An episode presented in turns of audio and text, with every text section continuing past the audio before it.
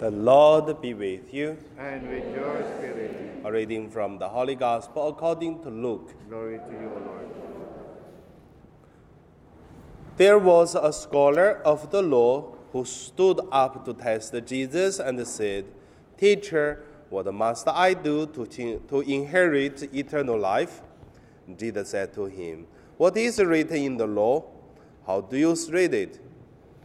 He said in, re- in reply, You shall love the Lord your God with all your heart, with all your being, with all your strength, and with all your mind, and your neighbor as yourself. Jesus replied to him, You have answered correctly. Do this, and you will live.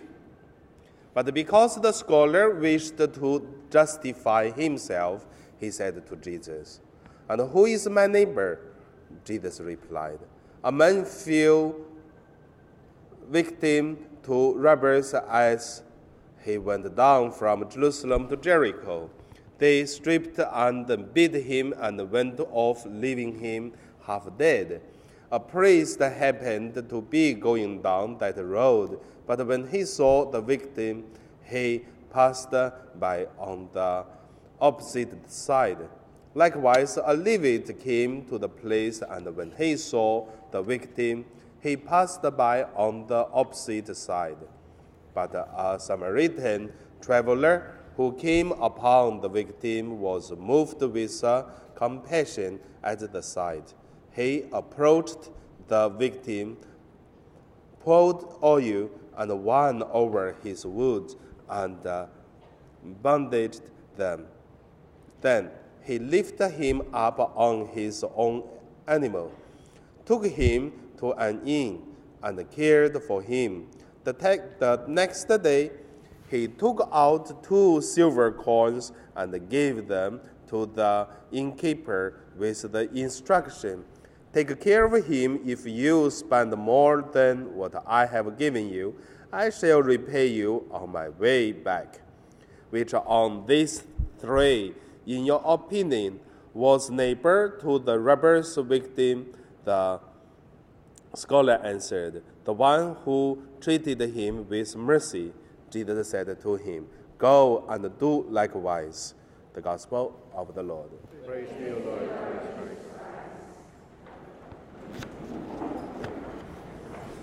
So today, my meditation name is uh, Go and Do Likewise. The first we should look at uh, as likewise. How could we follow? Who should we study it? How do we do it? So that's the question, like uh, go and do likewise. First, that's uh, who do we follow? I believe many people we could follow, many people we could study.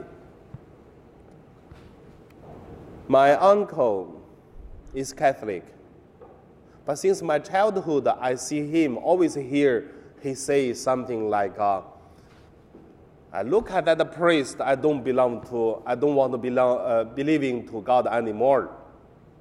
Or he going to say, look at the parish priest, I don't go to that church.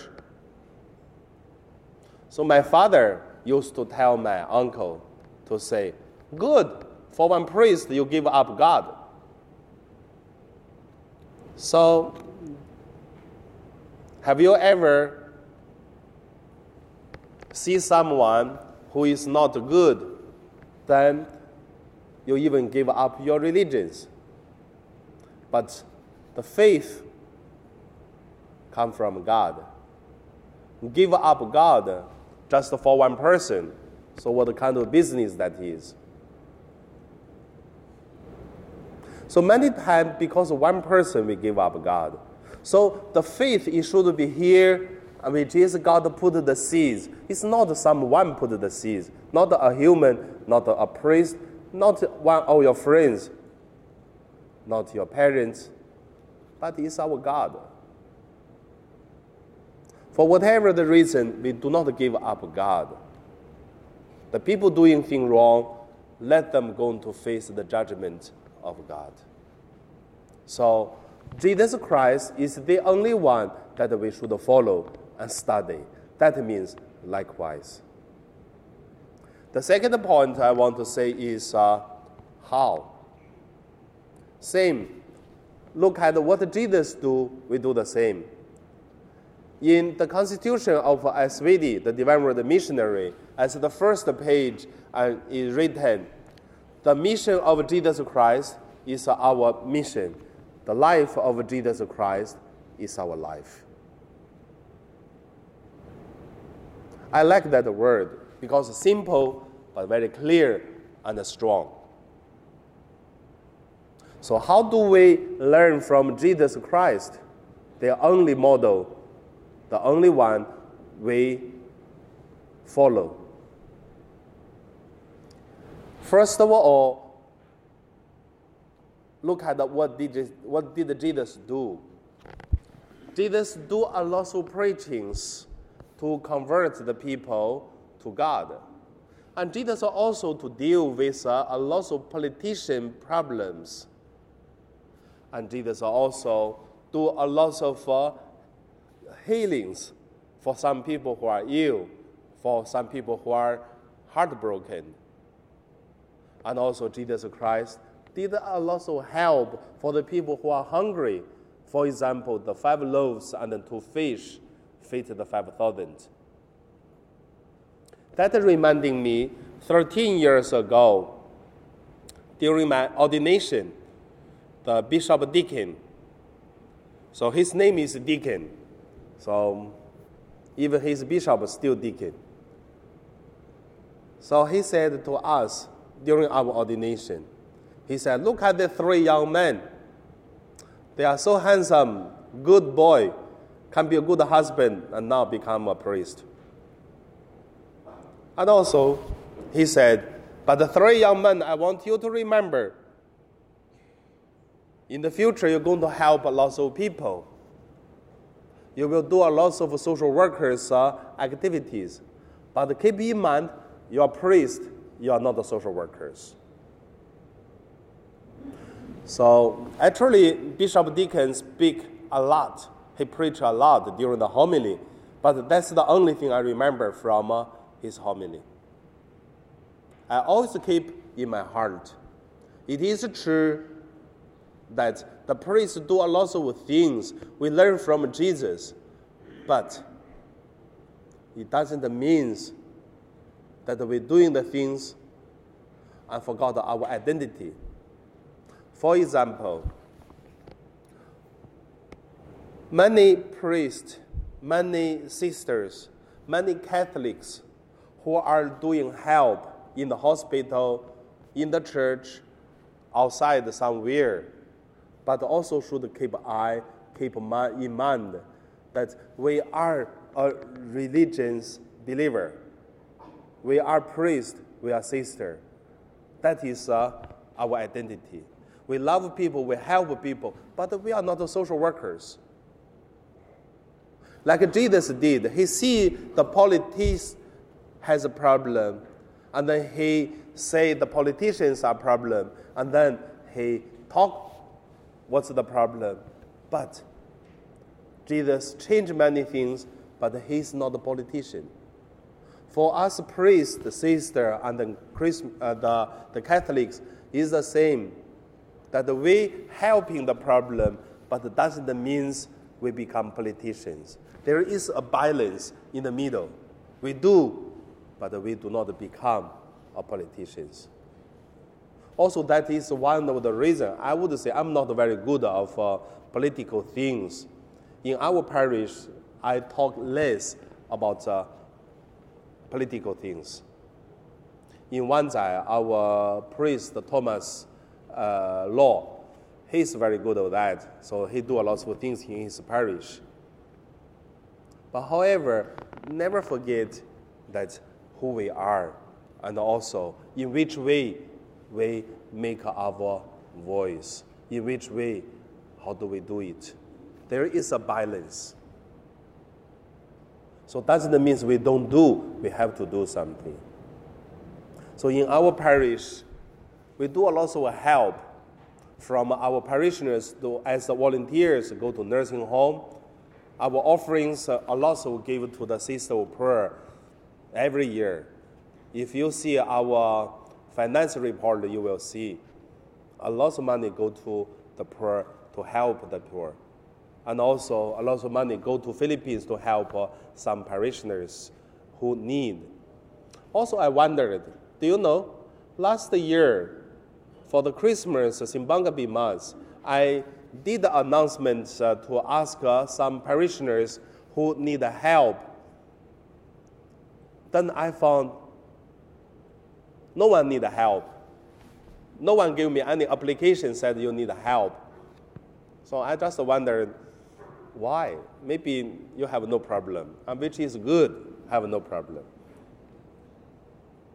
So this year for the Simbang Gabi Mass, for the income, then we do the same. We will help the people who need. So doesn't mean that's only for the community members, open for everyone who need help. So like this, we do every year since I came. So we do help, but it doesn't mean we become politicians. We are not to make a show to others. We really want to care for the people who need. So also, that Jesus is the model. We learn from Jesus. And uh, the last point I want to say is do it. Why say do it? Many times we have beautiful ideas, then we don't do it. And also, many times in Hong Kong, we can see the people like to talk, but uh, without the actions. This talk, at the first time I came to Hong Kong, 2004, I like Hong Kong, the spirituality of people very, negative, uh, very positive. The people and the fight to do the best for the family, for their work, and then they see things more positive. 2010, I came to Hong Kong, started my new mission in Hong Kong. Then I found nowadays so many people continue to talk, but talk many things are negative. When you hear the people say, you don't feel the hope because everyone say this problem, that problem. It's all problem. Anything good? That's the question I want to ask. There are many things good, but why people only talk about the negative things? Problem we have to fix. And also problem we have to fix it. But doesn't mean everything a problem. So we should be positive, same time fix the negative things. That's called do it. We have to put into actions to do it. So, in our parish, you don't know many, many problems. But you can see I never say that our problem, uh, our parish is a hopeless parish. I always say our parish have a lots of lots of uh, help from uh, the volunteers, from many of the people, even not uh, belong to our parish, even not. Uh, I mean, some people even left our parish to go back to Philippines. They continue help. So our parish have a, a lots of hope, but same time there are so many problems then that's our parish. Keep the hope, fix the problems, that is our parish. Do it. So, my sharing is finished. I want to leave this to you to think about your families. Parish like that, church like that, family is the same. Who do we learn? How do we learn it? And then, how do we do it? and then put it into action in the family issues. So let's pray.